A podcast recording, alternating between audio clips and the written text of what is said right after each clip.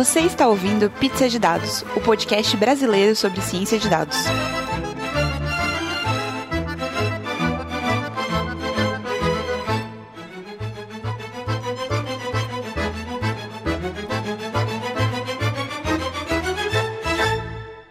Bem-vindos, pessoal. Esse é mais um Pizza de Dados. Eu sou a Letícia. Eu sou o Abel. Eu sou o Felipe. Eu sou a Jéssica. E eu sou o Gustavo. Estamos aqui hoje para falar de Júlia, e não é uma pessoa. Vamos falar da linguagem Júlia. Mas, pausa para os recadinhos. Bom, pessoal, o primeiro recadinho de hoje é um blog post da Andata falando do porquê que eles preferem histogramas de função distribuídas cumulativas do que os histogramas padrões. É bem interessante, fala muito da diferença entre os dois tipos de histograma, vale a pena dar uma conferida. O segundo recado é que o Zach Saylor, um dos programadores responsáveis pelo projeto Jupyter, é, escreveu uma biblioteca e um post sobre essa biblioteca, falando sobre como você estender a API do Pandas para colocar funções que são customizadas dentro da API do Pandas. Muito legal, o post chama Writing Your Own Flavor of Pandas. É, vale a pena dar uma conferida. Lembrando que todos esses links estão sempre no nosso site, então só entrar no episódio de hoje e dar uma olhada nos links lá. Vão conferir que vale a pena. Por fim, a gente gostaria de falar que se você gosta do trabalho do Pizza de Dados e quer continuar apoiando a gente, considere ser um apoiador recorrente no Apoia-se. É, a plataforma é apoia.c barra pizza de dados e você pode contribuir com qualquer valor, de dois reais até pagar uma pizza inteira pra gente todo mês. É, então, se você gosta do nosso trabalho, quer garantir que a gente continue fazendo e com muita qualidade, considere se tornar um apoiador. Por último, agradecer, como sempre, o Data Bootcamp, o nosso parceiro de longa data aí. É, se você quer aprender ciência de dados e quer aprender na prática com professores de excelente qualidade, considere participar dos cursos que estão acontecendo por todo o Brasil. Em junho agora, o Data Bootcamp vai estar em Brasília para o curso de Introdução à Ciência de Dados, chamado Data Science para Todos. Em agosto, vão ter dois cursos cursos simultâneos chamado Inteligência Artificial na Prática, acontecendo no Rio de Janeiro e em Pinheiros, em São Paulo. Então, pessoal de Brasília, Rio e São Paulo, fiquem ligados e participem porque vale a pena. E se você ouviu o, sobre os cursos aqui no Pizza de Dados, fala lá para os professores para a gente ter aquela moralzinha. Bom, pessoal, estamos aqui para falar de Júlia. Sim, vamos estrear falando de linguagens diferentes. É, como todo mundo sabe, eu, Jéssica e Gustavo nos conhecemos na Python Brasil, então somos todos muito Pythonistas. Mas Júlia é uma linguagem que está vindo com tudo aí e a gente quer saber mais sobre isso. Então, sim, a gente vai falar de R eventualmente. Ninguém me bata, eu prometo. Eu tô tentando conseguir uma pessoa para falar de R que eu quero muito.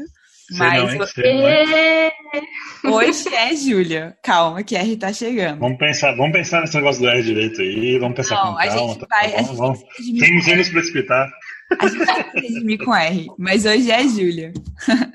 Antes da gente começar a falar o papo um pouco mais profundo, Abel, fala um pouquinho de você, quem você é, o que você faz e sua pizza favorita. Olá, todo mundo. Eu sou Abel Siqueira, eu sou professor na Universidade Federal do Paraná, do Departamento de Matemática. Eu trabalho com Júlia há algum tempo, há uns quatro anos. Não sou computeiro, é minha linguagem principal. Antes disso, era MATLAB, é, para quem conhece. Eu é, e minha, minha, pizza atual favorita é uma que tem calabresa moída, mas o nome dela é especial, então, literalmente, especial. Angela Bassa falou a mesma coisa, pizza de calabresa moída. Então, estamos, estamos aí mantendo. A gente tem que fazer uma lista de todas as pizzas favoritas do pizza. É, dependendo do estado, chama calabresa ralada. Felipe, fala agora de você um pouquinho, quem você é, o que você faz e sua pizza favorita. Bom, pessoal, meu nome é Felipe, eu trabalho atualmente com precificação e cálculo de risco de mercado no BNDES. Sou engenheiro de computação de formação, fiz um mestrado em economia. Uso Julia desde 2015, eu acho que mais ou menos na época do Abel. Então, aí, Abel, a partir do próximo ano a gente tem capacidade de se candidatar para todos os empregos que exigem cinco anos de experiência de julho. E a minha é, pizza favorita é a napolitana. Qual que é a napolitana? Eu não lembro. É, ó, queijo e tomate. Queijo e tomate? Eu não Muito tem outro nome? Ué, Eu acho que tem um país na Europa que diz que tem uma lei dizendo que a única pizza que existe, na verdade, é a napolitana. É verdade, é verdade. Bom, está, está, estou muito confusa, porque eu conheço ela como a tradicional, se eu não me engano. Ou não sei. É, a gente, aqui, lá em Brasil a gente chama de bolo de tomate. É marguerita sem manjericão. É, marguerita sem manjericão. Pode ser. Ó, mas da napolitana eu gosto mais de sorvete. Oh, não. Qual é? Não pra. Mas e aí, pessoal, vamos falar de Júlia. Eu dei uma olhada na internet e vi que a linguagem é relativamente nova, né? Foi criada em 2012. Eu tenho visto cada vez mais pessoas falando de Júlia, né? Eu tô no grupo de Júlia Brasil há algum tempo no Telegram. E eu tenho visto mais pessoas movimentando, né, de, de um tempo pra cá. Como é que tá a linguagem hoje? Como é que, como é que tá funcionando isso? Como é que tá funcionando essa comunidade? Bom, pode ser. É, o que acontece?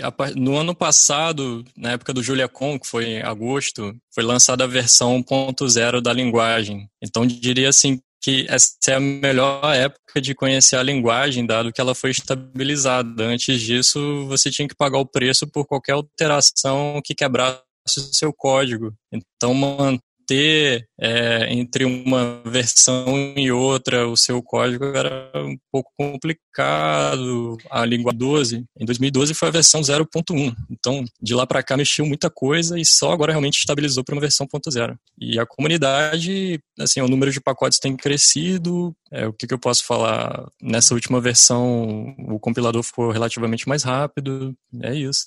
É bem o que o Felipe falou mesmo. Se você parasse para usar ela um ano atrás, você provavelmente ia, ia, ter que mudar seu código em menos de seis meses, mas agora está na versão 1.1, a versão 1.2 já está já tá quase saindo, está bem estável now, eles estão mudando a maneira de, de, registrar pacotes, então a maior parte dos pacotes está acompanhando a versão 1.0 também, tem muita coisa pronta e, e já bastante estabelecida também. E qual que é a principal vantagem da gente usar Julia sobre R ou sobre Python ou sobre mesmo MATLAB, por exemplo? E você tem opções diferentes para cada linguagem. Então, por exemplo, para R, Python, tem um motivo para você mudar para o Julia. Em particular para o MATLAB, que foi o motivo pelo qual eu mudei, né? O MATLAB é fechado, o Julia é aberto. Então, por aí. E as duas linguagens, elas são, é, são focadas em matrizes. Você trabalhar matricialmente com as coisas. Então, o Julia tem muito disso. Para mudar do R para o Python para o Julia, seria a velocidade, principalmente. Seria você estar tá ganhando alguma coisa por causa da compilação dinâmica que o Julia vai ter. Obviamente você tem em Python o, o maneira de compilar para C, né? mas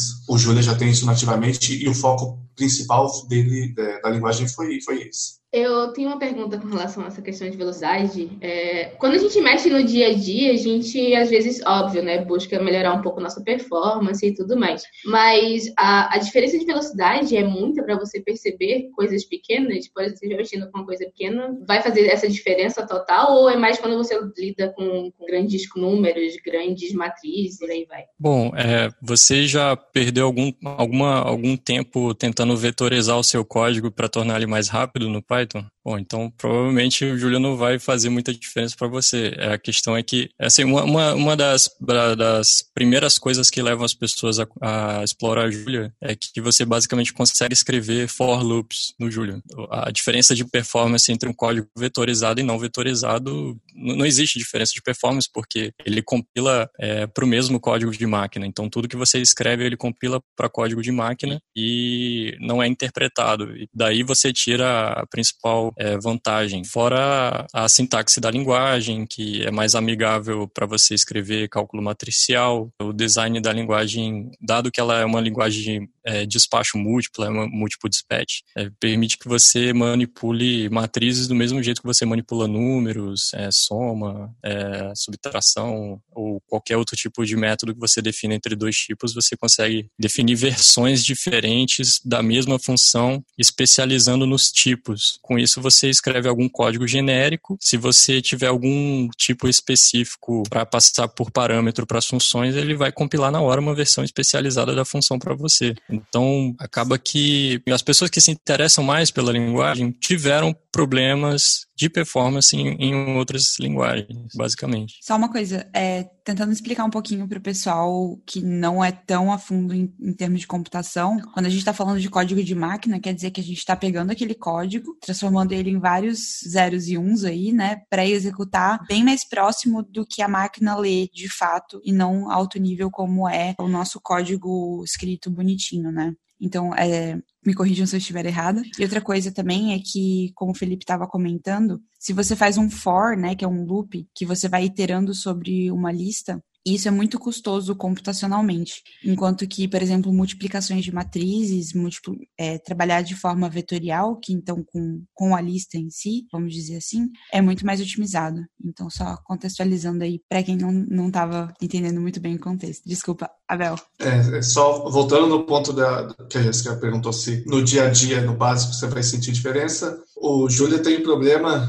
é, uma das desvantagens é que ele compila na hora. Então, se você abre o Julia agora e fala assim, deixa eu rodar um, fazer um programa e, e, e, compilar ele agora e rodar, você vai sentir uma, uma lentidão porque está compilando tudo para rodar a primeira vez. Então, se você quer, ah, deixa eu só abrir aqui, fazer um, um código, vou fechar e vou embora, vai, você vai sofrer, digamos assim, porque se eu quero só fazer um gráfico, eu perco um minuto para poder abrir o programa, o pacote que faz o gráfico. Então, nesse sentido, você sente o contrário, você gasta mais tempo com Julia. Mas no, a longo prazo, né, se você vai fazer algum código e você vai trabalhar por algumas horas, você faz isso no começo e aí na hora de realmente rodar coisas que levariam minutos, eles levam, levam segundos agora, por exemplo. Entendi. Eu tava olhando, o Jazz, é, num gráfico, tem, no site do Julia tem um gráfico é, de comparação de velocidades. E é muito impressionante, assim, porque apesar de Julia ter um interpretador é, em time, como o Bel tava comentando, que você consegue fazer iterativamente as contas e os cálculos, como Python e R, é, os níveis de velocidade que Julia atinge comparado com outras linguagens chega perto de linguagens estaticamente compiladas, né? Então, como, e muito mais complexas, como Go e Rust. Então, é, é, para mim isso foi muito impressionante ver, porque ela é tão fácil quanto, no sentido de você poder interagir com a linguagem e escrever nível Python R, mas os, o, os testes de velocidade com, com, muita coisa, né, com muito dado sendo, sendo analisado, chega perto de linguagens que são muito mais complexas e muito mais difíceis. E outra coisa é. também que eu vi que é bem legal é que você consegue chamar código C e Fortran nativo, sem nenhum tipo de biblioteca. Então, para quem trabalha com código legado ou um código que precisa né, de outros códigos também, isso é uma boa vantagem. É, só um, um detalhe, o, o Julia ele é estaticamente compilado, só que em tempo de execução. Então, é diferente do, do Python, do R, em que a cada linha de código ele vê uma string e converte para a máquina, o Julia ele, ele pega o, o, seu código que você digitou ali na hora do inter, no, no, na linha de comando e a partir dali ele compila para código de máquina. Então, ele é uma linguagem, digamos assim, compilada estaticamente, mas ele faz essa compilação durante o seu uso, né? Digamos assim. A impressão que eu tive foi que Julia parece uma linguagem que vale mais a pena para quando você vai criar uma coisa nova, que não tem, digamos assim, uma biblioteca mais estabelecida. Até, tipo assim, acho que o pessoal no meio acadêmico acaba usando muito, né? Então, se você vai criar, tipo, implementar um algoritmo novo, fazendo um estudo que é meio que é, é, escrever um artigo, é, você não quer ficar muito tempo vetorizando, quem você falou, otimizando, você não tem tempo para ficar otimizando o seu código. Você faz um Julia que na primeira já vai bem mais rápido, de primeira, assim, já vai bem mais rápido, você foca mais nos conceitos do que no código em si. Enquanto que em outras linguagens você está mais preocupado em pegar coisas já tão pronta, ou compartilhar mais coisas, ou criar coisas para outras pessoas usarem. E aí, nesse caso, se você for compartilhar, se você pegar as coisas prontas, elas já estão otimizadas, é a diferença de fazer um for e usar o pandas, por exemplo, para quem está acostumado no Python, que nem a gente. Então, você usar as funções do, e os métodos do pandas é muito mais rápido do que usar um for no pandas. E aí, a gente já pega o pandas, que é todo otimizado o código, chama em C, sei lá, se eu, não me engano, tá falando besteira.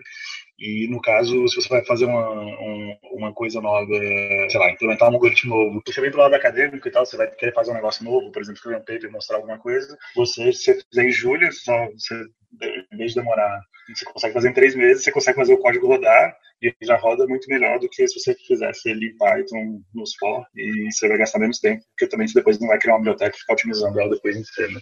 É assim, isso que você está colocando tem a ver com o estágio atual da maturidade da linguagem, que ainda não tem muitas bibliotecas. Mas para mim isso é um efeito bola de neve. Por exemplo, é, quem aqui é expert em C++? Se você quiser contribuir para qualquer melhoria no Pandas ou no, no Pi, você tem que saber C++ assim, no detalhe. Enquanto que qualquer pessoa pode contribuir para qualquer pacote mais básico que seja na linguagem Julia, incluindo pró o próprio compilador da linguagem, que é escrito em Julia, assim, boa parte dele. Então, no fundo, ao longo prazo, você tem um efeito bola de neve de facilidade das pessoas conseguirem contribuir, entendeu? Você acabou de convencer, vamos todo mundo pra Júlia. É porque essa, é, é, eu fui pensando isso pra caramba. Tipo, pô, meu sonho era contribuir com Scikit, com Pandas, mas é mó complicado entender o que, que tá escrito lá e Júlia, se fosse Júlia, então a gente tava mandando ver. Pô, bota, bota, partir do Júlia. Cara, eu comecei a ver as coisas pra, pra esse episódio, assim, e tudo que eu vi me impressionou bastante, assim pela facilidade, pela velocidade e, e o que eu tenho visto de fato é que as pessoas estão falando mais, assim, a minha sensação, né? É que as pessoas estão estão falando mais sobre isso. Mas e vocês? Como que vocês caíram? Como que vocês escolheram Júlia? Qual foi o caminho que levou vocês para isso? Vou, vou pedir para Bel falar que ele tá bem quietinho. Eu comecei essencialmente porque, pelo que você tinha falado antes, que o Julia consegue pegar código de Fortran direto. Então, quando eu estava fazendo o doutorado, tinha um pacote chamado Qtest, que é o pacote principal de, de teste de programação não linear, que é o que eu trabalho. E aí a gente tinha que compilar esse código e levava meia hora para poder entender o que funcionava. Eu já cheguei a fazer post para, tipo, como instalar, eu fiz vídeo no YouTube de como instalar isso para outras pessoas usarem, porque era um negócio difícil. Aí, durante o final do doutorado, me falaram do Julia e aí eu fui atrás é, quando eu entrei na UFPR, que foi final de 2014, começo de 2015. É, peguei o, o Qtest e falei, deixa eu tentar compilar ele para poder acessar no, no Julia e funcionou surpreendentemente bem, porque você não espera que vai funcionar e ele funciona. E coloquei já no, no GitHub e o, um dos desenvolvedores do Qtest, ele viu e falou assim, eu estou querendo fazer a mesma coisa. E, e aí ele me chamou, a gente está trabalhando junto nisso desde então, otimização não linear em Julia. É, e foi assim que eu caí. Felipe, e você? Como que você foi parar em Julia? Bom, é, no trabalho a gente experimentou várias possibilidades, é, dado que a gente não é uma, onde eu trabalho não é uma área de, de TI, então a gente não tem ferramentas de desenvolvimento de sistemas, mas a gente aplica finanças e acaba que modelos de finanças usam é, métodos matemáticos, precisa de algoritmos e tal. Então a gente experimentou com inicialmente com Octave, que é meio que um clone do MATLAB, Scilab, e a gente chegou a usar há muito tempo o R, ainda usa, a gente usa todas, a gente usa Python, usa o R, usa Brush, a gente usa Go, a gente usa JavaScript, a gente usa... Não tem preconceito. Não, não tem. Salada mista. A, a questão da, é, de usar a Júlia, um colega chegou para mim e falou, um colega que estava fazendo doutorado nos Estados Unidos, ele assistiu uma palestra sobre Júlia, e aí ele comentou com a gente, ah, é legal essa linguagem. Aí eu olhei a linguagem e falei, cara, não tem datas, não dá para usar, é impossível. E aí de fato. Uma semana, ele voltou para mim e falou, cara, e aí, o que, que você achou? Eu falei, não, cara, não tem a menor condição. Ah, dá uma olhada. Eu olhei de novo. Quando eu percebi o design da linguagem, eu falei, nossa, é isso. O design da linguagem resolve de uma forma muito intuitiva problemas que você acha que as outras linguagens resolvem de uma forma esquisita, como cálculo matricial, como metaprogramação, como é, gerar código de máquina eficiente. Problemas que a gente sempre esbarrava usando essas outras linguagens. E desde então a gente passou a usar o Julia. E, na verdade, a gente utiliza para motor de cálculo, basicamente. Né? E outra coisa que leva muita gente a usar a Julia pela primeira vez é o Jump, que é um pacote de otimização. Então, dado a funcionalidade de metaprogramação no Julia, você consegue escrever é, uma otimização com as restrições quase como se você estivesse escrevendo no papel a matemática da coisa. Tipo, é muito simples de, de traduzir né, para a linguagem de programação. E a gente tem modelos que, cara, tem 10 mil restrições. Imagina fazer um. O, o, o, código mais parecido em outra linguagem seria muito difícil de implementar. E aí no Julia é, acaba sendo mais fácil. E o problema das datas? Eu fiquei muito curiosa para saber o que, que aconteceu. Tem um rapaz, o Jacob Quinn, que eu, que eu conheci quando fui no, no Julia com em uma oportunidade, ele já já estava trabalhando no pacote de dates do Julia e nessa época que eu comecei a usar, estava na versão do Julia de desenvolvimento, que era a versão anterior a 0.4. E por causa disso foi possível passar a usar, assim, basicamente. Explica um pouquinho pra gente para os nossos ouvintes que são, a gente tem gente que realmente não é da programação, o que que é a metaprogramação assim, o que que isso traz de benefício para uma pessoa que tem pouco conhecimento de computação? Se, por favor. Basicamente, a metaprogramação permite que você estenda a linguagem. Você pode definir a sua linguagem dentro do Julia. Você pode definir as suas palavras-chave, você pode definir. É, o, a metaprogramação é uma função que recebe uma expressão e retorna uma expressão, ou seja, ele recebe é, um código e retorna um código é, de volta. Então você consegue gerar código a partir de código, basicamente. Qual o uso mais comum disso, né? Se você tem um código repetitivo, é, você consegue gerar esse código repetitivo numa sintaxe simples que você define ali na hora. Muito obrigada. tá, uma das coisas assim que eu vejo que existe muita treta entre o Python e o R é, são os pacotes de visualização, né? Muita gente que vem do R reclama que o Python não tem pacotes de visualização tão bons quanto os do R. E as pessoas do Python falam que não, que tem, e tem, tem sempre essa, essa discussão. Como é que é o cenário de visualização de dados em Julia? Como é que já tem bibliotecas fortes? Porque isso é um, é um ponto fundamental, né, para as pessoas de fato usarem a linguagem no dia a dia, no caso, não só para otimização. Então, se você é muito, como é que eu vou dizer, se você for depender muito de pacotes no Julia, provavelmente você vai ter uma experiência ruim. É, a gente tenta, pelo menos no, no que eu escrevo, eu tento manter as dependências no mínimo, dado que é uma linguagem nova e as bibliotecas estão estabilizando ainda. Inclusive, eu estou contribuindo com bibliotecas, né? Então, as bibliotecas que eu contribuo, eu tento manter as dependências no mínimo e quebrar o mínimo possível para que as pessoas possam utilizar e seguir em frente. Agora, dito isso, é muito fácil no Julia você chamar bibliotecas de outras linguagens. Você consegue escrever um código em, chamando uma biblioteca em Python quase como se você estivesse escrevendo Python dentro do Julia. Então, as bibliotecas de plot atualmente, elas são baseadas nisso. É, tem uma biblioteca chama Plots, que ela, ela define uma, um conjunto de funções padronizado e ao utilizar essa biblioteca você pode escolher qual back-end de plot que você quer utilizar. E aí por trás dos panos ele chama o PyPlot, por exemplo, ou chama o GR, que é uma biblioteca que eu acho muito bacana, que é escrita em C e C++, e outras linguagens. Aliás, tem uma, a minha favorita na verdade é Unicode Plots, que é uma biblioteca que plota no terminal os gráficos. Eu acho genial assim, a ideia, eu achei muito bacana. É, não é para dizer que tipo a gente não tem pacote, né? a gente no Julia, né? não é que eu faça parte. Né? é para dizer que não tem pacote. Mas o problema é que, por exemplo, o pacote de plots foi criado há uns 4, 5 anos e aí com a mudança ele vai sendo retalhado. Eles têm que agora pegar e fazer. Não, tem que mudar porque mudou muito da linguagem. Então tem o um pacote novo que eles estão fazendo, que é Mackie, eu não sei como pronuncia, que a priori seria toda a remodelagem do pacote de plots. Mas é promessa de que vai sair há algum tempo aí. Vamos ver. Essa é uma coisa em relação à comunidade. É, se toda vez que você por exemplo, eu vejo outro, algumas pessoas fazendo isso. É, toda vez que alguém entra no fórum do Julia reclamando que não tem um pacote, a resposta é basicamente: ah, não tem pacote, contribua então. Né? Mais ou menos essa percepção. Mas isso é uma pegada de linguagem muito nova, né? Tipo, o pessoal tá mais aberto a participar de comunidade, contribuir com um código aberto. Então, tipo, tem muito espaço para crescer e, cresce muito rápido também. Então as coisas vão andando muito rápido, manter as coisas atualizadas é, é mais difícil e tudo mais. É, eu vejo isso bastante acontecendo com coisas tipo Go, por exemplo. É, faz parte do processo.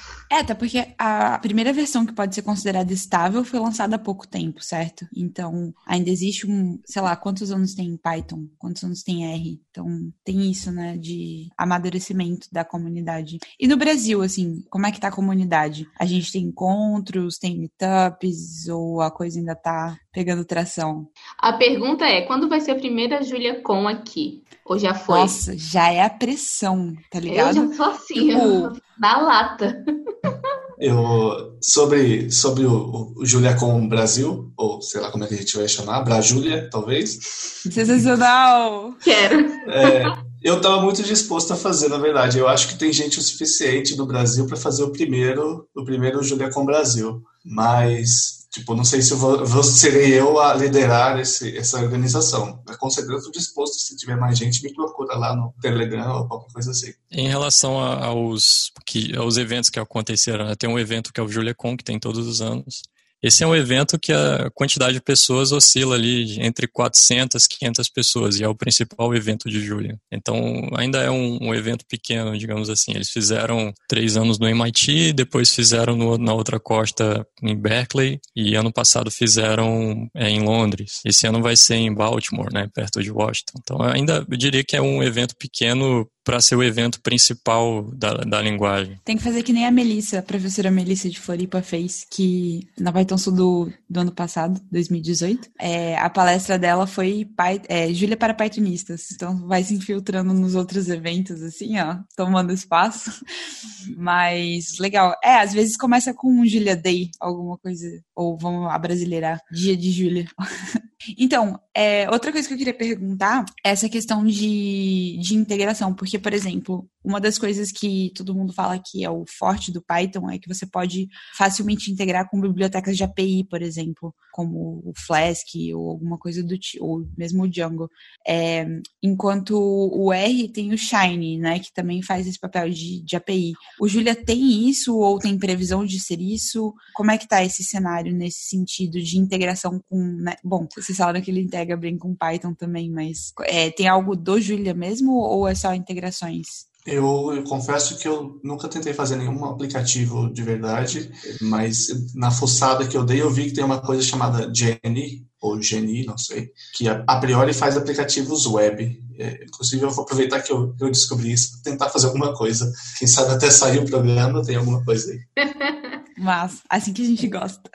Assim, eu diria que não tem uma, uma alternativa similar ao Shine, no sentido de, de, dashboards automáticos, esse tipo de coisa, não. Mas o que eu vejo a maioria das pessoas usando para API é uma biblioteca, que é a HTTP, que é uma biblioteca de, H, de protocolo HTTP, e você utiliza ela diretamente para publicar APIs REST, né? Em que as pessoas conseguem chamar funções do Julia consultando uma URL, né? Mas realmente, eu diria que não... Essa biblioteca Jenny, por exemplo, eu acho que foi o primeiro framework de desenvolvimento web que uma determinada pessoa se empenhou em desenvolver, né? Mas acho que não, não tem muito desenvolvimento nessa parte ainda não. Mas uma coisa que eu fiquei curiosa é porque, assim, muito do que eu ouvi falar de Julia, e até na documentação fala, é focado em computação científica, certo? Então, trabalhar com dados matriciais, dados vetoriais, dados que são muito robustos e multidimensionais. Por exemplo, o Pandas já não faz isso tão bem, né?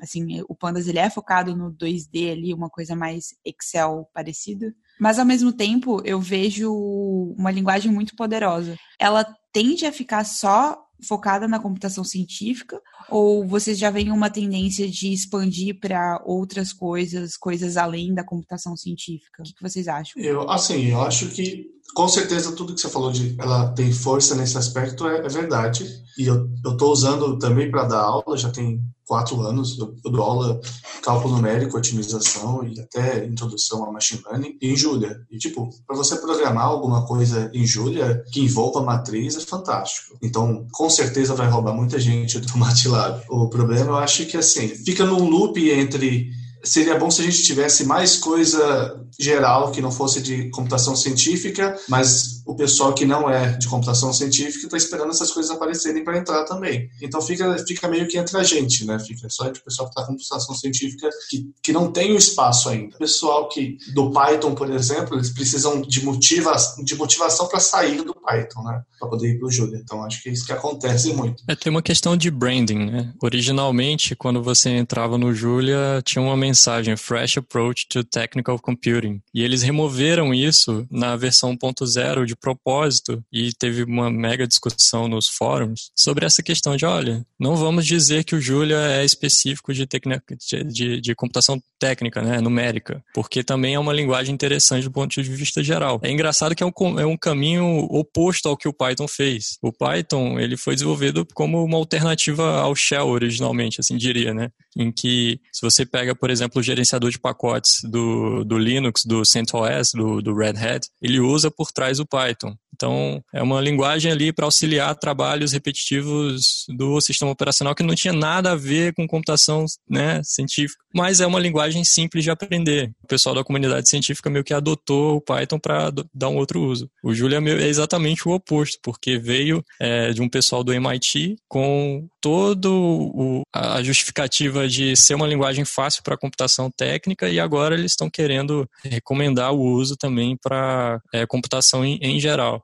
Júlia me parece estar tá fazendo o caminho que o R fez no começo, né? Que, que, a ideia era resolver problemas de estatística e tudo mais, tanto que tem muita biblioteca que tem embasamento em artigo e tudo mais. E aí ele foi ampliando até que saiu o Shine, aconteceu o Shine na comunidade de R, o pessoal sentiu falta e tudo mais. Talvez Júlia siga por esse mesmo caminho, né? De trazer a parte de coisas de web, mas com sensação de mostrar gráficos, mostrar computação técnica e tudo mais. Fica aí o questionamento. É porque eu fiquei pensando assim, né? Eu dei uma olhada em Go, dei uma olhada em Rust. São linguagens muito complexas de você começar. Não é uma coisa tão intuitiva quanto é Python, por exemplo. Eu, eu vim do MATLAB, aí eu fui pro Python, e aí agora eu estou flertando com linguagens mais complexas, que para mim são mais complexas, como Rush e Go. E a sensação que eu tenho é que se você tem uma linguagem que pega tudo de bom de Python, por exemplo, que é a facilidade de você escrever código, com a velocidade e a otimização de códigos que são muito mais difíceis de serem escritos,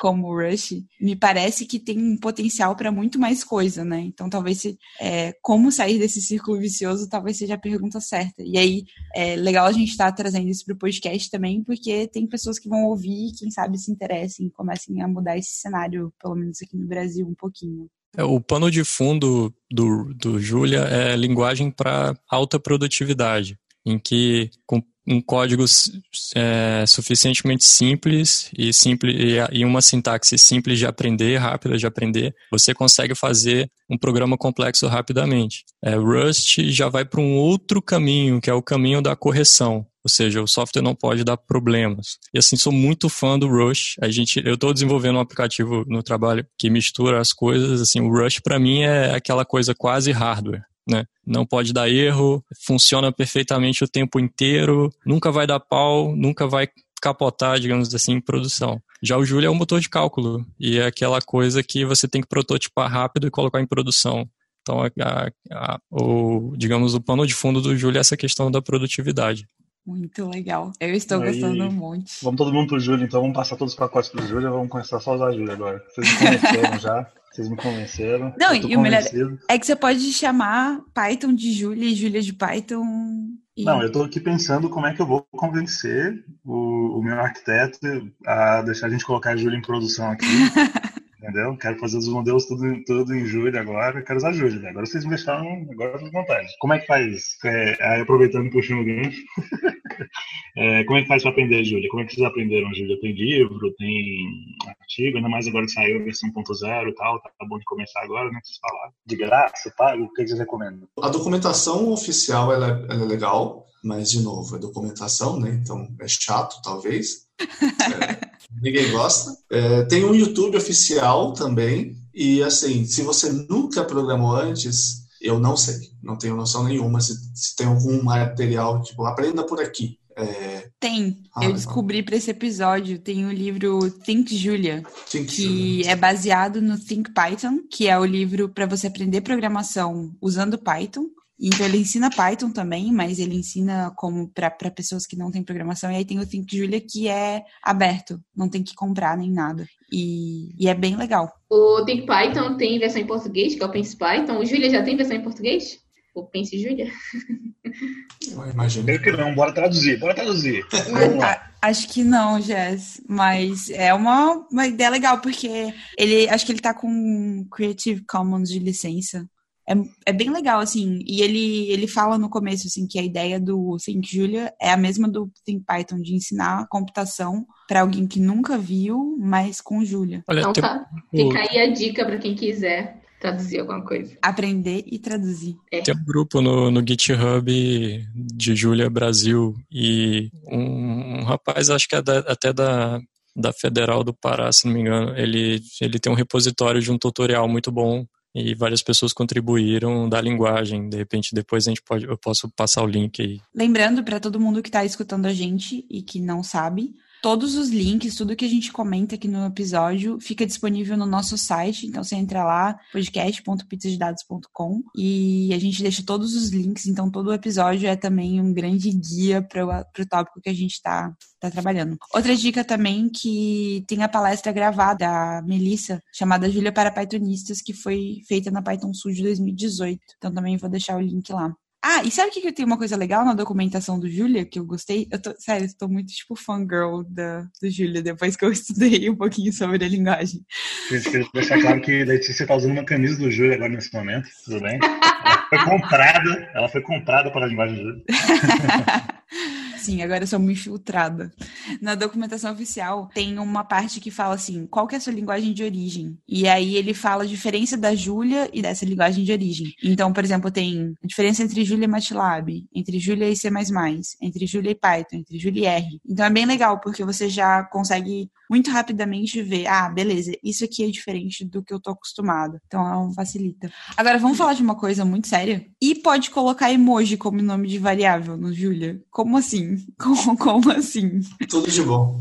Não sei lidar com essa, não sei como se, me sentir com essa informação. Não, mas... Eu tenho, tenho problemas com isso. Eu ia querer escrever meus códigos todos em base de emoji, isso não ia dar certo. Ia ser beijinho pro lado, carinha com óculos pro outro, problemas. Não tem maturidade pra isso, não tem não tenho. Aceita acento, aceita cedilha. Eu fiquei muito chocada com essa informação. Eu não sei, eu não sei lidar. Aceita os caracteres gregos do LaTeX, e aí mora no coração. Sim, agora você me convenceu. Não, agora eu já tô. Não, agora vamos. Agora vamos. Mais ou menos, né? Mais ou menos. O caractere para. O caractere para você ver se tem uma string dentro de outra string é o, o símbolo de pertence de grupos. Não é é muito louco isso assim. Falem sobre isso, por favor, porque isso foi uma coisa que eu fiquei chocada. Não, é, um mas, mas... é um apelo para o pessoal da, da matemática, né? Que você consegue basicamente escrever uma equação matemática do jeito que você se acostumou. E operadores matemáticos também, de. Bom, eu não sei o nome desses operadores, o Abel deve saber, mas tem uns operadores matemáticos malucos que o pessoal define na linguagem e, e utiliza com, com Unicode, é bem bacana. Os operadores aqueles do LaTeX mesmo, tipo assim, então, tipo, pertence, eu vou mandar um barra Czão lá, Tipo, velho, não tô acreditando. Não, sério, não. Tipo, não, não tô Júlia, ela relembra todos aqueles traumas que você teve durante aquela aula horrível de conjuntos no ensino médio, no ensino fundamental, sei lá. Tenho certeza que várias pessoas devem ter que ir na psicóloga para poder reviver esses traumas aí e tudo mais depois de mexer com a Júlia a primeira vez. Certeza. Assim, particularmente adoro essas coisas, tá? Fica aí a dica, mas assim, imagino que outras pessoas sofram disso. Só para esclarecer, pessoal, se você é purista, não quer usar nenhum caractere Unicode, você pode, não precisa. Todas as, as funções têm equivalente. Tem o, acho que contém nessa situação aí, ou é, in, né, dependendo você tem. Mas é porque é muito mais divertido você escrever barra nabla F e aí falar, isso aqui é a minha função gradiente da F. É muito mais, muito mais legal. Então, e, e eu acho que mais do que só um apelo para o matemático, é também porque é uma nerdice mesmo. Então, o pessoal parou para fazer isso. Eu acho que acabei não, de desincentivar uma galera aqui. Só... Não, o negócio. Vamos combinar uma coisa aqui. O negócio assim, o Abel falou que quem não quer usar os emojis, quem não quer usar o LaTeX, não precisa. Vamos falar o contrário, velho. Quem não quer usar, não precisa vir pra Júlia, cor Não vem estragar, vem só quem é legal. Tá bom? Vamos falar, só deixar, só usar quem a gente tem. Mas assim, eu acho que isso deve ser muito legal também para incluir pessoas de, de outras linguagens, línguas, no caso, faladas mesmo, cuja, cujo alfabeto base não é o alfabeto latino, né? Então, por exemplo, acho que, sei lá, russos, gregos, japoneses, chineses devem. Isso deve ser uma coisa bem estimulante para pessoas que querem escrever variáveis nas suas próprias línguas, né? Então, talvez isso seja até um ponto positivo grande para a linguagem se espalhar de maneira mais. Agora, imagina você manter uma biblioteca feita, sei lá, por um chinês. É isso que eu ia falar. É chato ler o código deles. É complicado. Mas eles escrevem em chinês mesmo? Em mandarim, no, nos códigos? Do que eu vi só no README mesmo, não no fonte. Ah, tá. Eu já fiquei pensando, nossa, imagina que coisa. E eu sei que vocês falaram que não tem muitos pacotes estáveis e tal, mas para quem quiser começar a dar uma olhada em Julia, o que, que vocês recomendam dar de olhada, além da linguagem padrão, assim? Que, que, que pacotes são mais, mais estáveis, mais legais, mais interessantes? Tem algumas áreas que você pode ir sossegado e você vai viver bem para sempre lá. É, como o Felipe falou, se você for trabalhar trabalhar com programação matemática, e aí pesquisa operacional, programação linear inteira, combinatória, é toda essa área de que eles chamam de ORMS lá fora, né, de é, ciências de administração, ciências administrativas. Tem o Jump e interface com vários solvers pronto. Então, linguagem de modelagem, matemática, é essencialmente estável, você pode usar à vontade. Equações diferenciais tem todo um, um grupo lá do DFIEC, que eu não sei nem o nome, é só DFIEC, o Júlio DFIEC, mas é fácil de achar. E um outro pacote, o Flex, que é para você trabalhar com machine learning. Eu acho que o Flex, em particular, é redes neurais e é uma abstração 100% em Julia, e, e usando justamente essas ferramentas de diferenciação automática presentes lá. Bom, é, vou falar de alguns pacotes. Tem o, acho que, como eu falei anteriormente, o Jump, para mim é o que as pessoas, a maioria das pessoas que eu conheço, principalmente no mundo acadêmico, é a primeira primeiro pacote que levam as pessoas a conhecer Julia. Uma coisa que eu acabo utilizando bastante são pacotes de diferenciação automática. Então tem o forward diff, que usa uma técnica de dual numbers, e tem um outro pacote que chama Zigot, que esse está em fase experimental, mas assim ele mostra o potencial da linguagem, que é o seguinte: Imagina que você define uma função e você quer o gradiente dela, o que é uma derivada dela. Você entrega a função, ele te devolve a função, outra função, uma função, não uma representação da função. Ele te, por exemplo, se a derivada de uma função for uma constante, ele te traz uma constante como derivada. Isso tá de zoeira. Isso só usando as técnicas de metaprogramação do, da, da linguagem. E esse tipo de coisa, o pessoal chama, ah, isso aí é técnica de diferenciação automática da próxima geração, né? É next generation. É, ah. Isso é uma técnica muito interessante. Ave Maria, isso é genial! Nossa Senhora! E do que eu preciso utilizar, eu tento, tento colocar como código aberto, né? Então eu contribuo com alguns pacotes. Tem o, pacote de ler e escrever arquivo Excel, eu que escrevi. O pacote é, driver de banco de dados eu fiz o, o pro Oracle e pro MongoDB, são, são, são meus pacotes. Tem alguns pacotes de, de finanças que por enquanto ainda está num estágio é, básico, tem uma, tem uma comunidade que chama Julia Finance, que um cara lá que mora até na China criou a, organização e aí eu contribuo com ela, mas é, aplicações de finanças eu tento contribuir, tem um pacote de, o primeiro pacote que eu, que eu escrevi foi de cálculo de dias úteis entre datas e ele dá uma solução do cálculo que é um cálculo que eu repito muitas milhares, milhões de vezes, é, de curvas de juros, é, aí, aí são coisas da, da do, do que eu uso mais no trabalho, né, basicamente. Achei chique. Ainda bem que vocês falaram que quase não tinha pacote. não, é, essa é outra coisa que, assim, eu, eu foquei nessa questão mas é porque pode desmotivar muita gente que quer coisas prontas e tudo mais. Mas de, arrisco dizer que o ecossistema de pacotes do Julia está muito melhor do que você encontra no Go ou no Rush, por exemplo, que são comunidades muito mais, como é que eu vou dizer, dispersas, né? É, retalhadas, digamos assim. É difícil achar um pacote Rust que seja estável e que seja bem desenvolvido, digamos assim, bem mantido. Esses pacotes que, principalmente esses que o Abel comentou, assim, o pessoal leva muito, muito, muito a sério, muito a sério. Então o cara coloca uma versão lá, você pode confiar que está bem testado, Né? Dado que o foco da comunidade é mais, mais é, específico, digamos, pelo menos historicamente, né, questão da computação científica, você encontra pacotes muito bem desenvolvidos nessa área. Esse é um ponto relevante. Aproveitando também que eu não fiz o merchan do meu pacote, né? Tem o Julius Multi Optimizers, a, na verdade, a organização Julius Multi Optimizers, para otimização não linear contínua. Então, se você quiser ir lá ajudar a manter um dos 15 pacotes que tem, por favor, vá. E aproveitando também, se você quiser aprender cálculo numérico, tem na minha página os notebooks que eu dou aula. E, Júlia, fica nice. a dica. Eu tenho medo de cálculo numérico. Aí, Jéssica, para perder o medo. É a chance, é a chance. E assim, o que, que vocês consideram a principal dificuldade de uma pessoa ir para Júlia hoje, assim? Tem é, a falta de, da comunidade forte de, de, muitas perguntas online? É a falta de pacote, muitos pacotes estáveis? O que, que vocês consideram, assim, a coisa mais difícil para quem quer começar a trabalhar com Júlia hoje? Eu acho que é, você tem que se virar muito para achar as coisas, que não tem um, um, tipo, ah, qual que é o pacote de machine learning hoje? Aí você tem que ficar investigando para ver o que, que o pessoal está usando. Eu acho que essa é uma dificuldade principal. E para o pessoal que for vir do MATLAB, espero que sejam muitos, a dificuldade é que o MATLAB é um bolão de coisa, está tudo lá já. E você tem que se acostumar com uma, um paradigma diferente de linguagem, onde você usa pacotes. Né? Não está tudo lá, você tem que instalar as coisas no seu computador. É, eu, eu adicionaria só um ponto é, em relação ao que o Abel falou, que é a questão de ser uma linguagem de despacho múltiplo, que isso é muito incomum que é você define uma função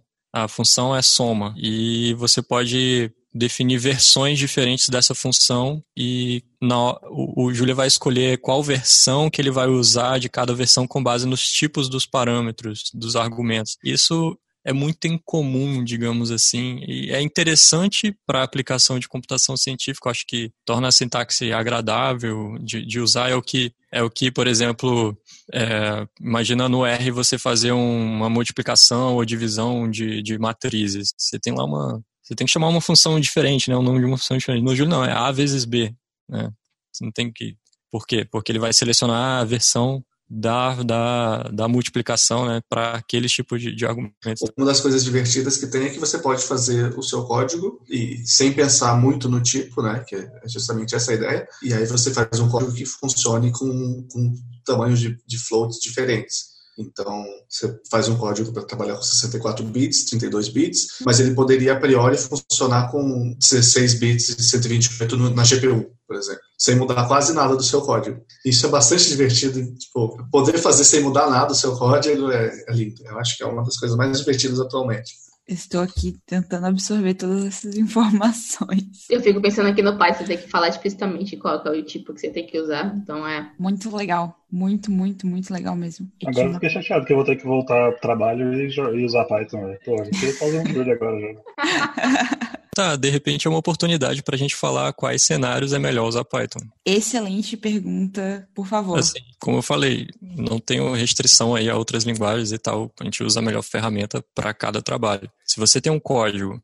que você vai, ele é um, digamos assim, um robô. Eu chamo de one timer. É um código que você vai rodar um programa, ele vai executar uma única vez e sair. Vai fazer uma rotina e sair. Você não vai manter ele rodando. Muito provavelmente ele vai rodar muito mais rápido em Python do que em Julia, muito provavelmente, porque toda vez, a primeira vez que você executa uma função no Julia, ele vai compilar. No Python não, ele vai só interpretar. Ele não precisa armazenar o código de máquina que foi gerado a partir da execução de uma função. Então, nesses, esses são cenários em que o Python é, é mais adequado, digamos assim. O outro cenário interessante é você vai fazer machine learning com scikit-learning, que já está tudo pronto, ou com os pacotes do R 100% prontos também, claro. É, apesar de você conseguir usar o scikit-learning.jl, que, que pega tudo do, do Python, do Julia.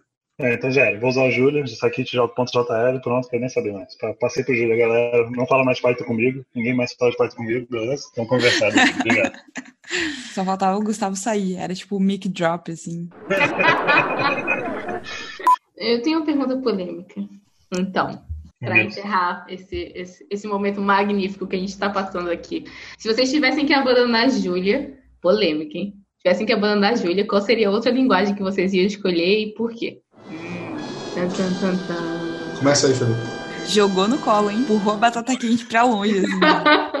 Eu sou meio suspeito para falar, assim, eu sou um fã das linguagens. Então, é, uma hora eu tô lendo sobre. Assim, Júlia, para mim, é, é, uma linguagem que eu escrevo muito todos os dias. É, para mim, essa é a questão. Eu escrevo muito Júlia todos os dias. Mas estava lendo, semana passada, um livro de C, outra vez estava lendo sobre o Rush, é, já testei Go, já testei Python, já testei o R, MATLAB, Octave, Scilab. E gosto, gosto de todas, cara. Todo, cada uma tem uma, uma, Por exemplo, adoro no Python é, a, como ele é eficiente na, em relação à memória, é, com, como é leve um processo no Python. No Julia ele consome muito mais memória, por exemplo, da máquina para você rodar. Então, não sei, o que me atraiu mais em Julia foi a, o design da linguagem e se eu não, não tivesse essa opção, provavelmente eu estaria usando o R e o Python, uma mistura dos dois é, com todos os quirks de cada um, né, com as suas especificidades de cada um e provavelmente não conseguiria resolver determinados problemas que eu tenho no, no trabalho. Esse é um ponto. Foi, o que me levou para o Júlio foi uma necessidade é, em rodar rápido de, é, processamento em, em, grande volume de dados. E eu realmente só consegui porque anteriormente qual era a solução que eu estava vislumbrando? Não, eu vou usar o R e vou escrever o código que é lento em C++.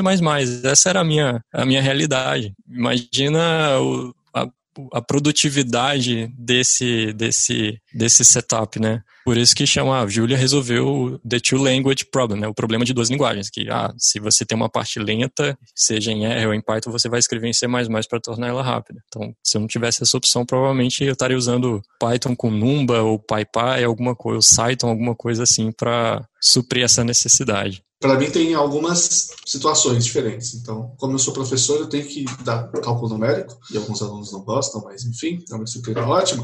É, eu provavelmente ia estar usando Sage ou alguma coisa. Mas não sei se vocês já ouviram falar do Sage.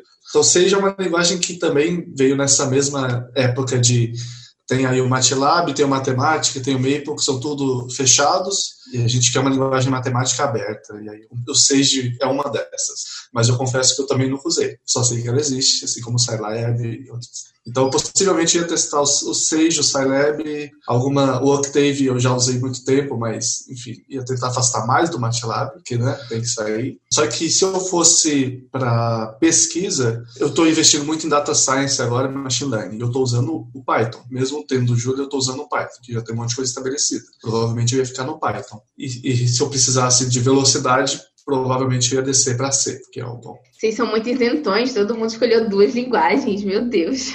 Só uma. Acho que isso explica muito porque que Júlia é legal, então. Tá Acho que resume bem o episódio. Não, gente, então, a gente vai ter que regravar essa última parte, a gente precisa de polêmica aqui pra aumentar a audiência, ok? Então, vamos lá, vamos, cada um escolhe uma aí, vamos tirar para o limpo aqui, velho. E aí é advogado do diabo, gente. Gustavo terrível. Gustavo, nosso, é nosso diretor aqui pra mais visualizações. É, o BBB precisa de polêmica, é isso? É. Vamos botar aí quem vai sair esse episódio agora. Ave Maria. Bom, pessoal, o papo tá muito bom, mas infelizmente a gente vai ficar por aqui hoje. É... Ah. Vocês aprenderam, eu tô tão feliz. Muito obrigada, Felipe e Abel, por terem vindo falar com a gente sobre essa linguagem tão interessante, tão nova, né, relativamente falando, mas que tá vindo com tudo aí. Muito obrigada mesmo, foi muito legal descobrir um pouquinho mais de Júlia com vocês. É, eu que agradeço pelo convite, precisando, estamos aí fazendo palestras sobre Júlia pelo, pelo país inteiro, mas começando em Curitiba. Bom, obrigado aí pelo convite, também é muito bacana falar para vocês aqui. Bacana mesmo. Foi ótimo. Bom, eu espero que os nossos ouvintes tenham gostado. A gente está se arriscando em outros mundos, fora do, fora do nosso pai tão querido de todo dia. E é isso aí, pessoal. Ficamos por aqui hoje. Agradecer, como sempre, os nossos parceiros Data Bootcamp por estar sempre apoiando a gente aí. E... Valeu, Data Bootcamp! Valeu, Data Bootcamp! E quem quiser saber mais dos cursos, acesse databootcamp.com.br. Valeu, pessoal. Tchau. Tchau. Tchau. Você acabou de ouvir mais um Pizza de Dados. Você pode encontrar mais episódios no iTunes ou em seu agregador favorito. E nos seguir no Twitter em arroba pizza de dados para mais novidades quentinhas. Tchau!